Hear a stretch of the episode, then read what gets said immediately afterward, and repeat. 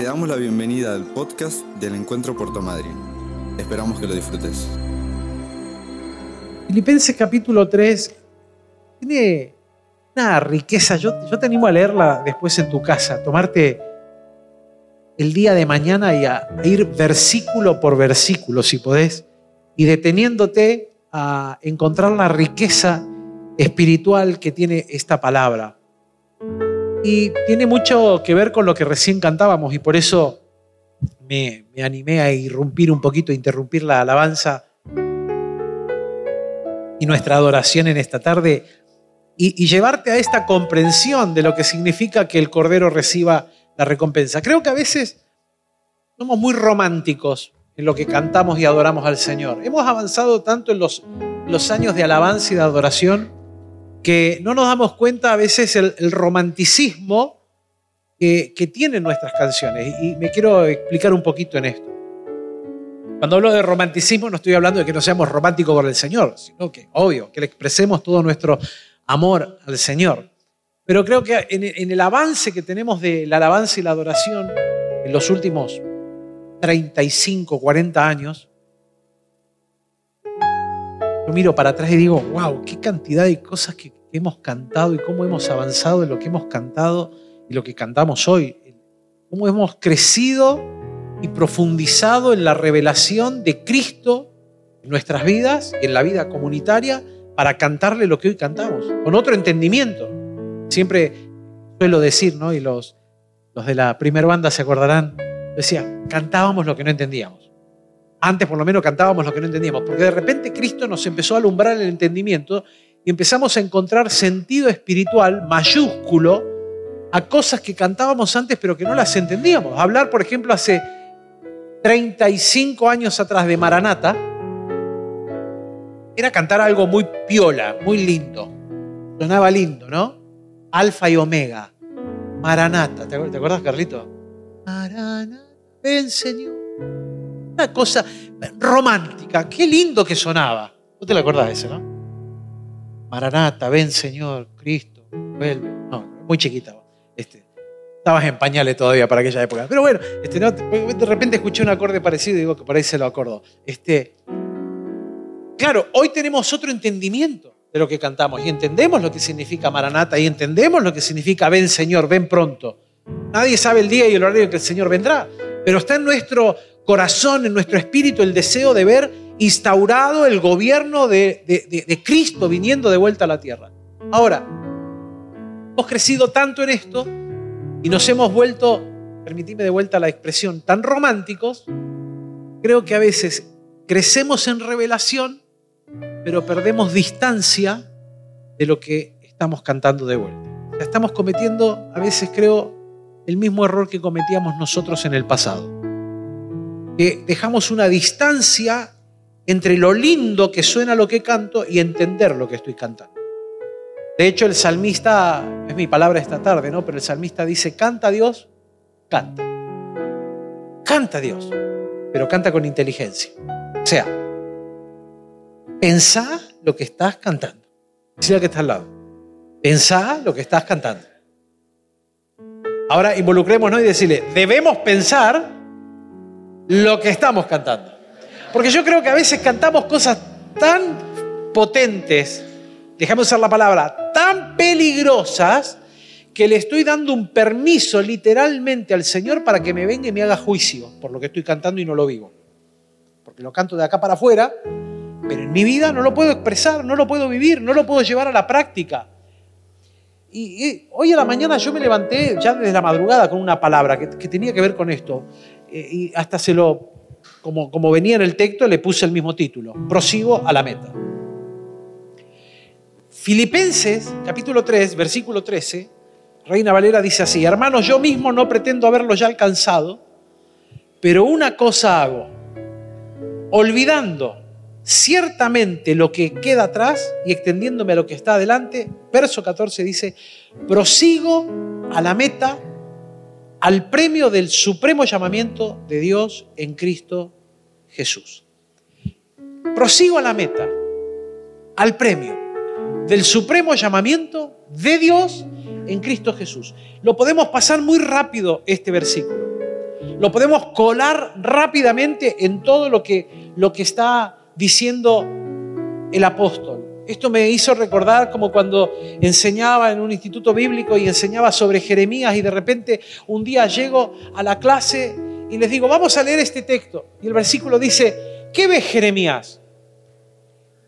Y Jeremías le dice a Dios, una canasta de fruta de verano.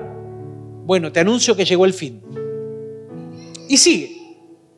Para todos nosotros en nuestro torpe español tenemos que leer todo el capítulo de Jeremías para tratar de entender qué le dijo Dios a Jeremías. Pero solo ese versículo era una palabra profética para el pueblo.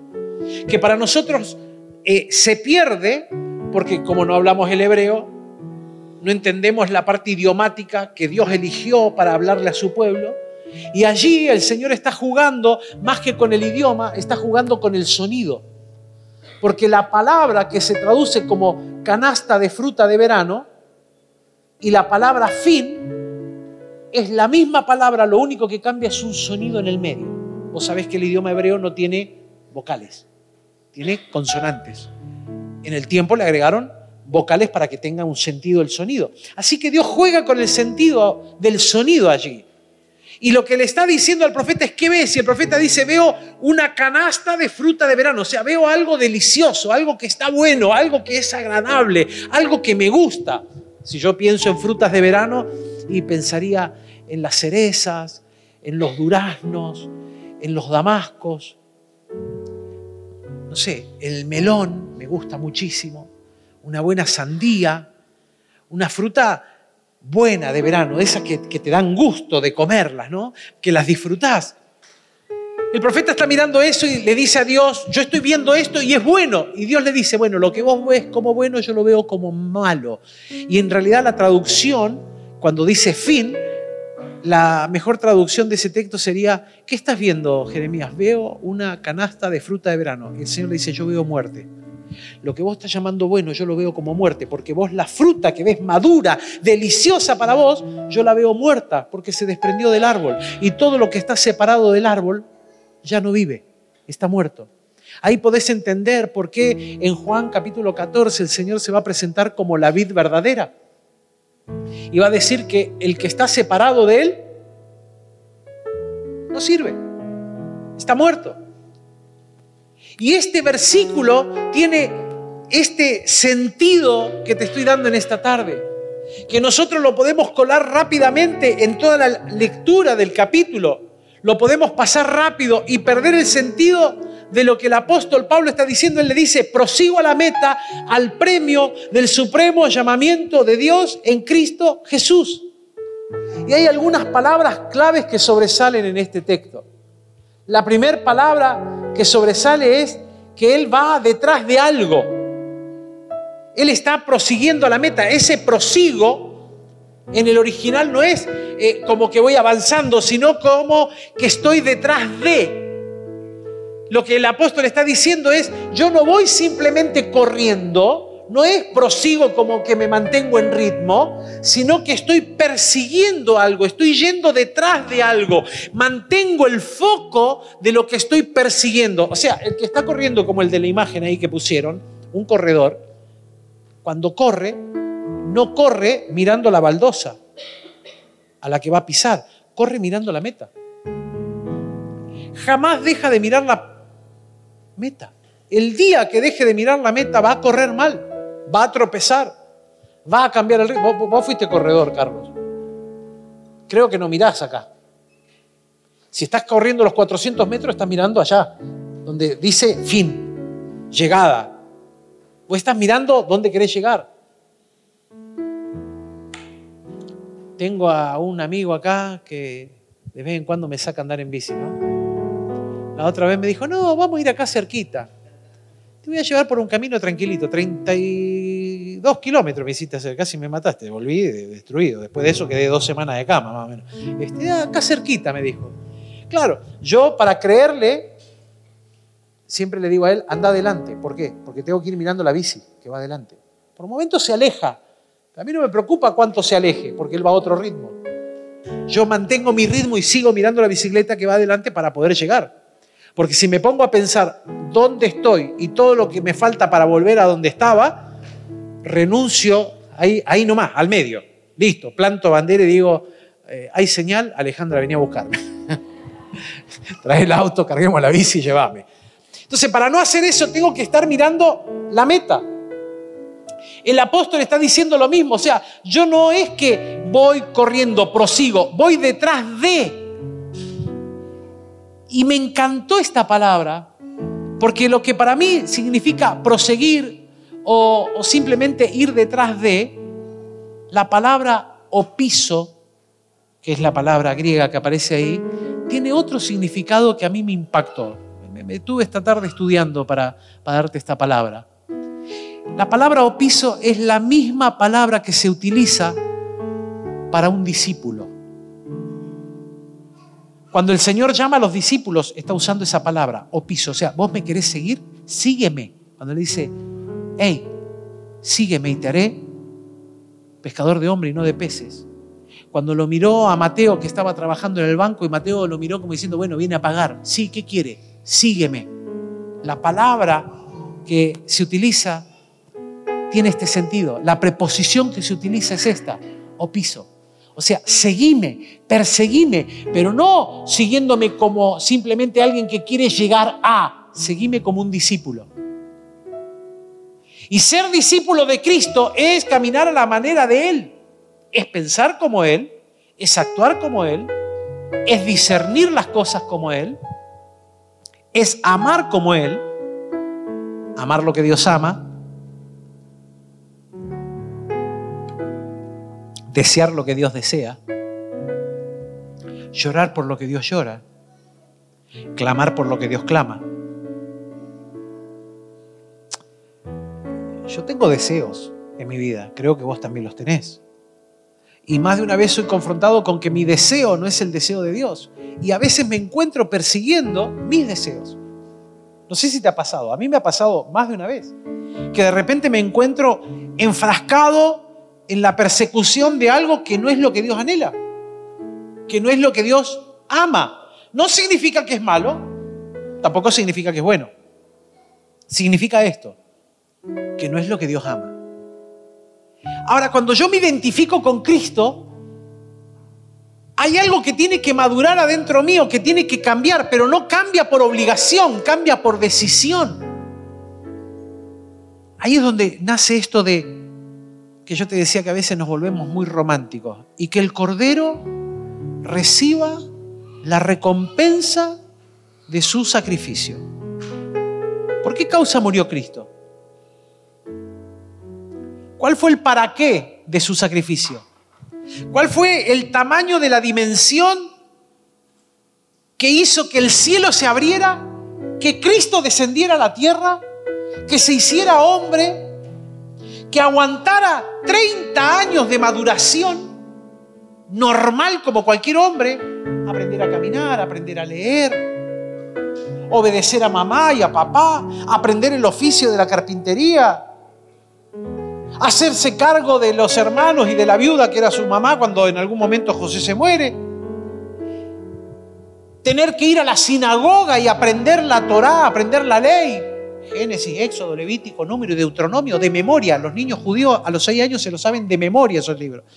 Como uno más. Tener que aprender las cosas de su tradición cultural como uno más, esperando a llegar a los 30 años para empezar el ministerio público y empezar a decir y anunciar el Mesías que, que fue predicado, el Mesías que fue anunciado, el Mesías que declara el mejor profeta que tenemos, Isaías, el más amado y el más estudiado y el más anhelado por el pueblo judío. Ese que declara Isaías soy yo. Soy yo. Ese que declara Isaías que como cordero será llevado al matadero, que no abrirá su boca, que no, no emitirá sonido y que va a morir por el sacrificio por muchos, soy yo. Ese Cristo que llega a una hora culminante en su vida, en el Getsemaní, orando en la madrugada, diciéndole al Padre, no quiero morir, palabra más, palabra menos, en buen criollo argentino, no quiero morir. La cruz es muy pesado lo que viene por delante, al punto tal que las venas de la frente se le revientan los vasos sanguíneos. de la presión. ¿Cuál, ¿Cuál sería el ritmo cardíaco de ese momento de Jesús? ¿Viste cuando uno tiene miedo o cuando está con una situación difícil? Lo primero que sucede dentro de tu cuerpo es que el pulso se te acelera. El corazón empieza a bombear diferente. Las sienes se te aprietan. ¿Te ha pasado eso? ¿Lo podés identificar? ¿Cuánto habrá sufrido Jesucristo ese momento? ¿Cuál fue el tamaño de la tensión de Jesús? El Padre tuvo que enviarle ángeles a que lo ministraran, a fortalecerlo espiritualmente para esa hora. Finalmente Él sale de esa hora fortalecido en el Señor, en el Padre. Pero enfrenta la hora más oscura de la historia de su vida, por la cual Él había venido. Resucita el tercer día, asciende a los cielos, promete regresar. Y ahora, siglo XXI, año 2023, parte de la iglesia de Cristo acá presente está cantando y que el Cordero reciba la recompensa de ese sacrificio. Te pregunto, ¿cuál es la recompensa de ese sacrificio para vos? ¿Qué tamaño es el que mide la recompensa del Cordero. Para no, para, no volvernos románticos, porque tenemos la tendencia a romantizar todo y volvemos a cometer el mismo error que cometíamos nosotros cuando yo era chico, por lo menos, y mis padres y mis abuelos. No entendíamos lo que cantábamos. Yo me rindo a Él. Todo a Cristo. Yo lo entrego. Yo me rindo a Él. ¡Wow! Me agrada cantar sin cesar y honrar a Jesús, mi amado Salvador. Él me hizo pensar que debía dejar la senda del error. Mi Salvador, mi Salvador. Himno 41. Cuatro cuartos.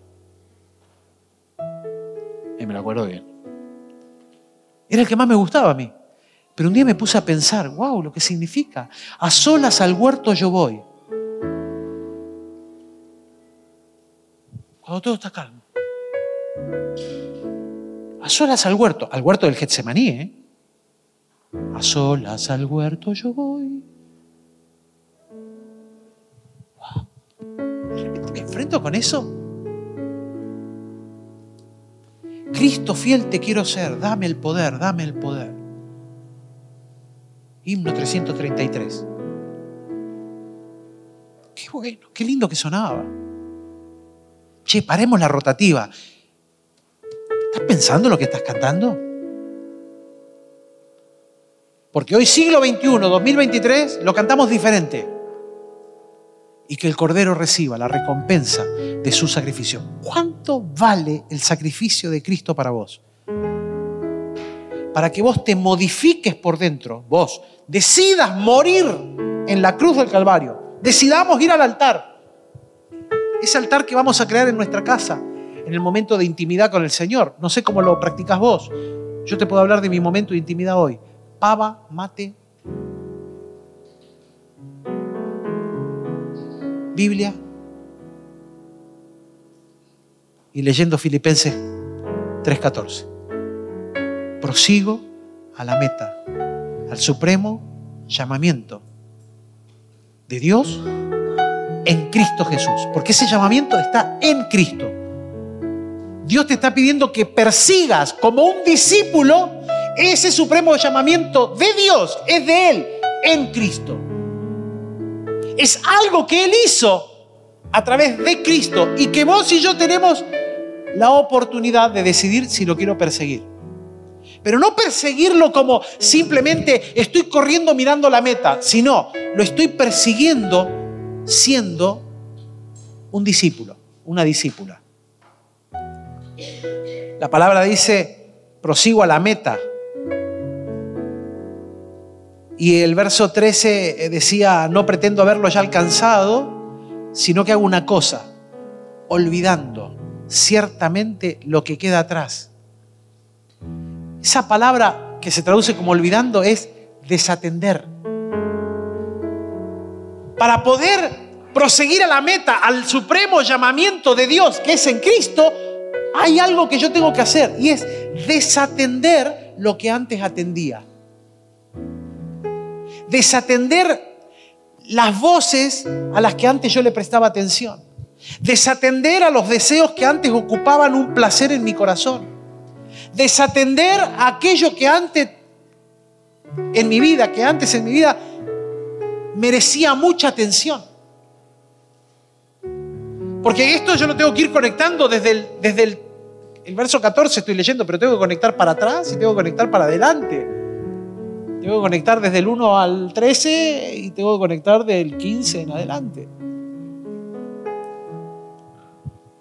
Yo tengo que desatender las cosas que antes ocupaban un lugar en mi vida. Preponderante, atención, espacio, tiempo, para proseguir el supremo llamamiento de Dios en Cristo. El que corre una carrera nunca debe detenerse antes del final. El momento que te detengas antes del final, perdiste. ¿Sabes cómo lo razono esto yo? Con algo que eh, jugué mucho en mi adolescencia y juventud.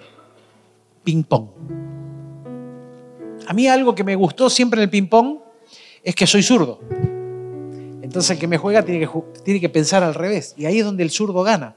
Porque están todos tan acostumbrados a jugar para la derecha que cuando juegas con un zurdo, el zurdo te mete los reveses para el otro lado y te hace perder. Porque es difícil, tengo que jugar pensando al revés. Lo segundo que siempre me benefició jugando al ping-pong, que me enseñó mi papá, fue a mantener la calma. Sobre todo cuando vas perdiendo. Porque esa calma pone nervioso al contrincante. Y sobre todo la tenía que aprender a manejar cuando me tocaban los cinco puntos del saque. Los cinco puntos que me correspondían a mí. Entonces ese momento era el que yo agarraba la pelotita. La hacía picar hasta el piso. ¡pum! La tiraba, la miraba, o saco de revés, me ponía para allá. Allá te voy a sacar, le decía, allá. La tocaba, me iba poniendo nervioso al otro. Y de repente sacaba, pa, saque, punto. Claro, ya le metiste el primer punto en el saque, ya está. Los nervios lo empiezan a comer. Y aprendí a ganar siempre los puntos de mi saque. Y como no me pongo nervioso en que voy perdiendo, le rompía el saque al otro y terminaba ganando. Así fuera perdiendo por muchos tantos. ¿Por qué? Porque la vista la tengo en la meta. La meta es ganar. Y la meta es ganar haciendo que el otro se ponga nervioso. Porque si el otro se pone nervioso, pierde. Nosotros lo tenemos resumido en una frase. El que se enoja, ahí está la clave.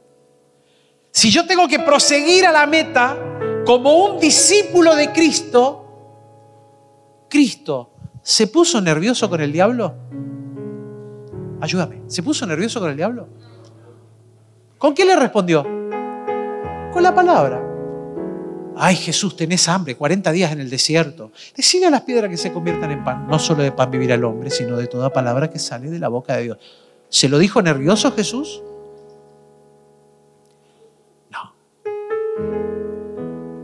Siempre se ha tratado de poner nervioso al enemigo. Ahora, ¿cómo pongo nervioso yo al diablo? Siendo un discípulo. No hay otra forma. No pongo nervioso al diablo siendo un creyente que se congrega. No pongo al diablo siendo un creyente que canta. No pongo nervioso al diablo siendo un creyente que lee la Biblia. Porque leer la Biblia, cantar o congregarse, eso lo hace cualquiera.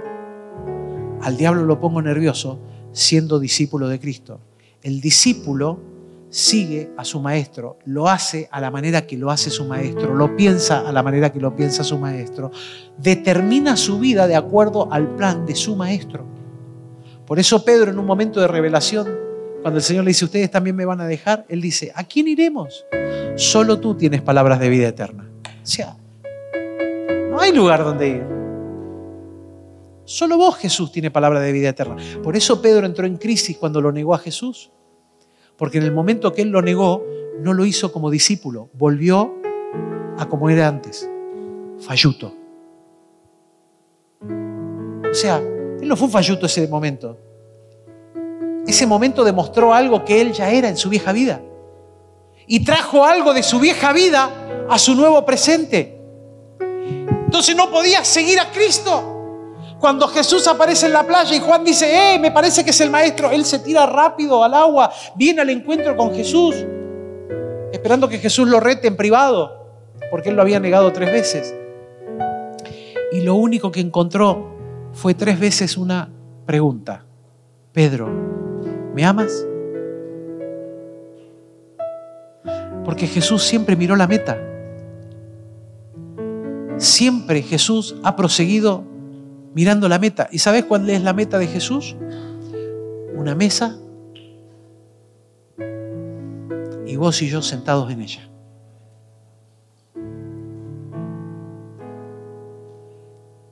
Esa es la meta que Él persigue en tu vida. Ahora, ¿es la meta que yo persigo en mi vida? Porque que el Cordero reciba la recompensa de su sacrificio involucra que yo esté mirando lo que Cristo mira.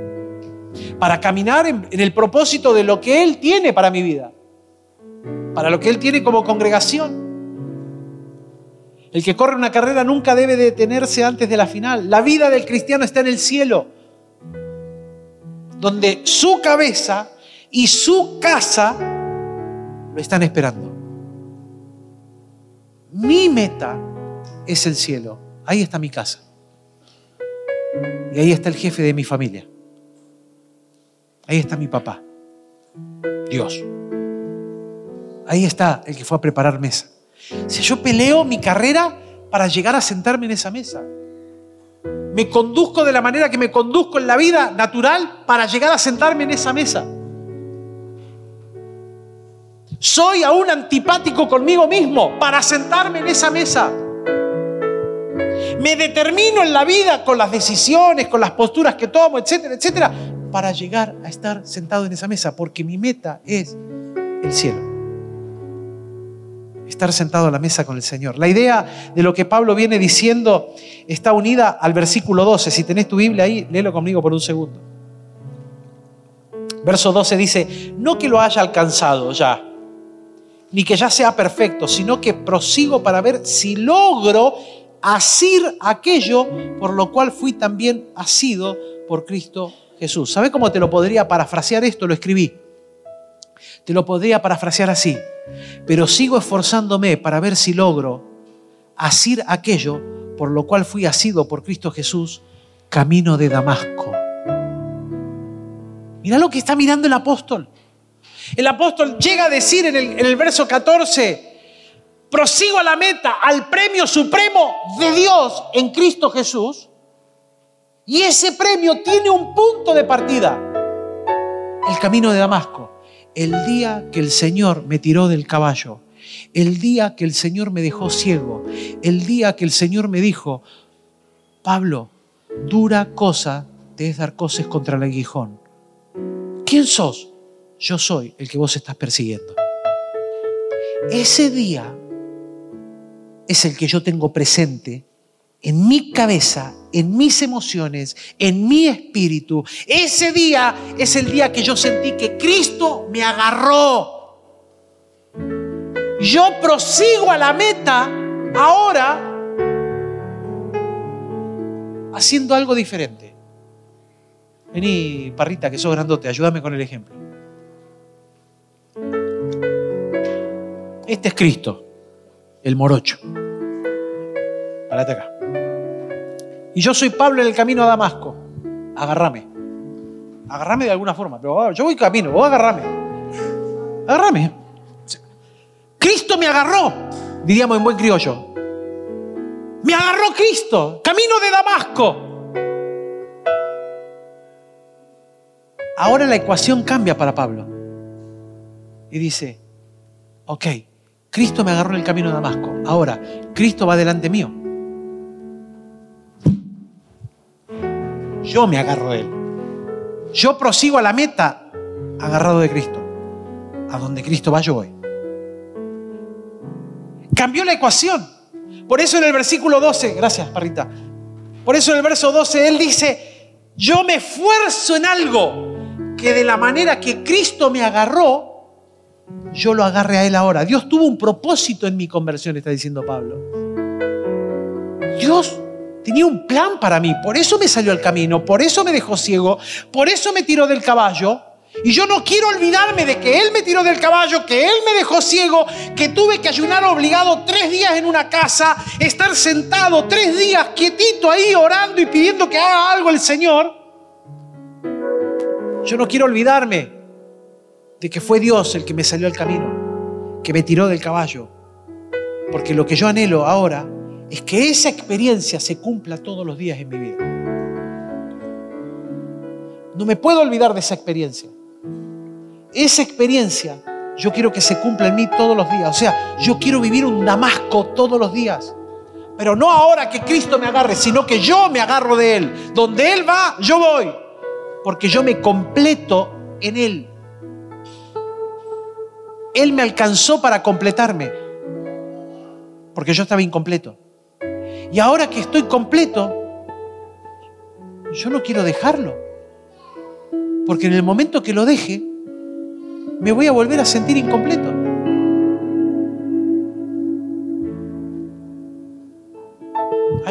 Hay, un, adolescente en nuestra iglesia que cada vez que lo veo yo lo gasto y le digo, yo soy tu fan. Ay, me dice, pastor, sí, yo, yo soy tu fan. Oro que algún día puedas venir, le digo a la iglesia, a contar tu testimonio. Este pibe iba para las ligas mayores del fútbol. Varios equipos de primera lo querían.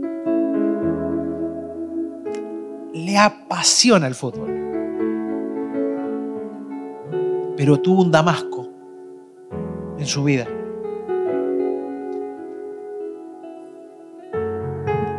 Y el fútbol quedó allá. Y ahora prosigue a la meta. Al supremo llamado de Dios en Cristo. ¿Qué quiere Cristo de mí? La frase una cosa, cuando él dice una cosa hago, expresa una unidad de propósito y expresa concentración, esfuerzo. Dios quiere que te unas al propósito de Él, pero Dios quiere que te esfuerces en vivir el propósito de Él. Y esa es tu tarea y es mi tarea. Dios se revela en tu vida como en la de Pablo y en la mía. Hay un Damasco espiritual. Hay un día no te lo olvides. No lo quites de tu memoria. El día que lo quites de tu memoria, vas a dejar de mirar la meta, de mirar aquello en lo que se fija la vista. Y me lo anoté para no olvidármelo. La distracción siempre es fatal. La distracción siempre es fatal. No te voy a dar ningún ejemplo de esto, la Biblia está lleno de estos ejemplos. Basta con que estudies algún personaje y te vas a descubrir en qué momento se distrajo. Fue el momento que pecó, fue el momento que erró, fue el momento que falló, fue el momento que se desilusionó a él o a otros, porque se desconcentró, se dejó de esforzar, perdió la unidad de propósito y perdió la concentración del esfuerzo. Mira lo que dice el verso 8. Ciertamente aún estimo todas las cosas como pérdida por la excelencia del conocimiento de Cristo Jesús, mi Señor, por amor del cual lo he perdido todo y lo tengo por basura para ganar a Cristo. Entonces cuando yo leía esto digo, Señor, para Pablo, ¿qué era ganar a Cristo? Y de repente entendí que ganar a Cristo para Pablo no era solamente tener a Cristo, como vos y yo lo tenemos. Desde el momento que aceptamos a Jesús, tenemos a Cristo. Pero hay una diferencia entre tener a Cristo y otra cosa es apropiarme de Cristo para que cuando me encuentren, me encuentren en Él, no en mí. Te lo repito. Hay una diferencia entre tener a Cristo y apropiarme de Él. Porque cuando yo me apropio de Cristo, cuando me busquen, solo me van a encontrar en Él. No me van a poder encontrar en otro lado que no esté Él. Y Pablo está diciendo, yo todo lo tengo por basura con tal de ganar a Cristo, o sea, de ser hallado en Él, que me encuentren en Él. El verdadero llamamiento, termino, del cristiano, de vos y de mí, tiene que venir en relación con Cristo Jesús.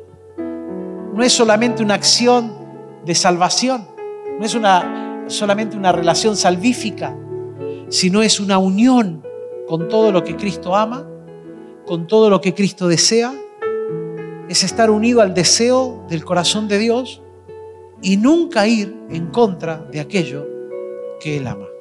En el momento que yo me encuentre yendo en contra de algo que Él ama, yo ya no estoy en Cristo. Porque si yo estoy en Cristo, no me vas a encontrar en otra cosa que Él no ame, que Él desee, que Él anhele, que Él planee. Por eso el apóstol decía, para mí el morir es ganancia. Porque si muero, acá aparezco en el paraíso. O sea, a mí me va a pasar lo que le pasó al, al ladrón que dijo, Señor, acuérdate de mí. Claro que me voy a acordar. Esta misma tarde estarás conmigo en el paraíso. Punto. Pablo decía, para mí el morir es ganancia. Que tu vivir y mi vivir sean prosiguiendo la meta. No te distraigas en la carrera. No te distraigas. Que el Señor lleve sus corazones a amar como Dios ama y a perseverar como Cristo perseveró. Ese perseverar implica esto, una unidad de propósito y una concentración de esfuerzo. Y esa concentración es tuya. El propósito lo coloca Él y quiere que te unas a ese propósito. Pero el esfuerzo de la carrera es tuyo y mío. Ese perseverar es voy a fijar la meta, voy a fijar la mirada en la meta, voy a proseguir, pero no como corriendo, voy a seguir como discípulo, como discípula de Cristo, porque el supremo llamamiento es el supremo llamamiento de Dios en Cristo y que el Cordero reciba la recompensa de su sacrificio. La recompensa tiene que ver con tu Damasco y mi Damasco, con el Damasco de Pablo. Él vivió un Damasco y dijo, nunca más, yo vuelvo atrás. Eso también lo cantábamos en mi época. La vida vieja ya he dejado. No vuelvo atrás, no vuelvo atrás. Muchos años después yo decía, no entendíamos nada cuando cantábamos lo cantábamos porque sonaba lindo. Pero ahora con otra revelación, yo busco el altar. Ahora, te invito a que esta noche y que el Cordero reciba la recompensa de su sacrificio, haga un clic de cambio en tu hombre interior o en tu mujer interior. Porque las situaciones conflictivas de tu vida se resuelven en un altar, rendido al plan, al propósito de Dios ah, pero no, no se parece al que a mí me gustaría dibujar para mi vida. El de Pablo no tenía nada que ver con el que Cristo le planteó en Damasco. Pero él dijo, todo eso, toda esa ganancia que yo tenía hasta ese día, lo tengo por basura por causa de Cristo. Lo tengo por pérdida. Porque Damasco fue tan impactante en mi vida que ya no vivo yo, sino que ahora vive Cristo en mí. Y lo que antes tenía por ganancia, ahora lo tengo por pérdida. Algo pasó. Esa es la recompensa que el Cordero está buscando en tu vida y en la mía. Anhelo y oro que sea la recompensa que le puedas brindar al Señor en el tiempo que viene por delante.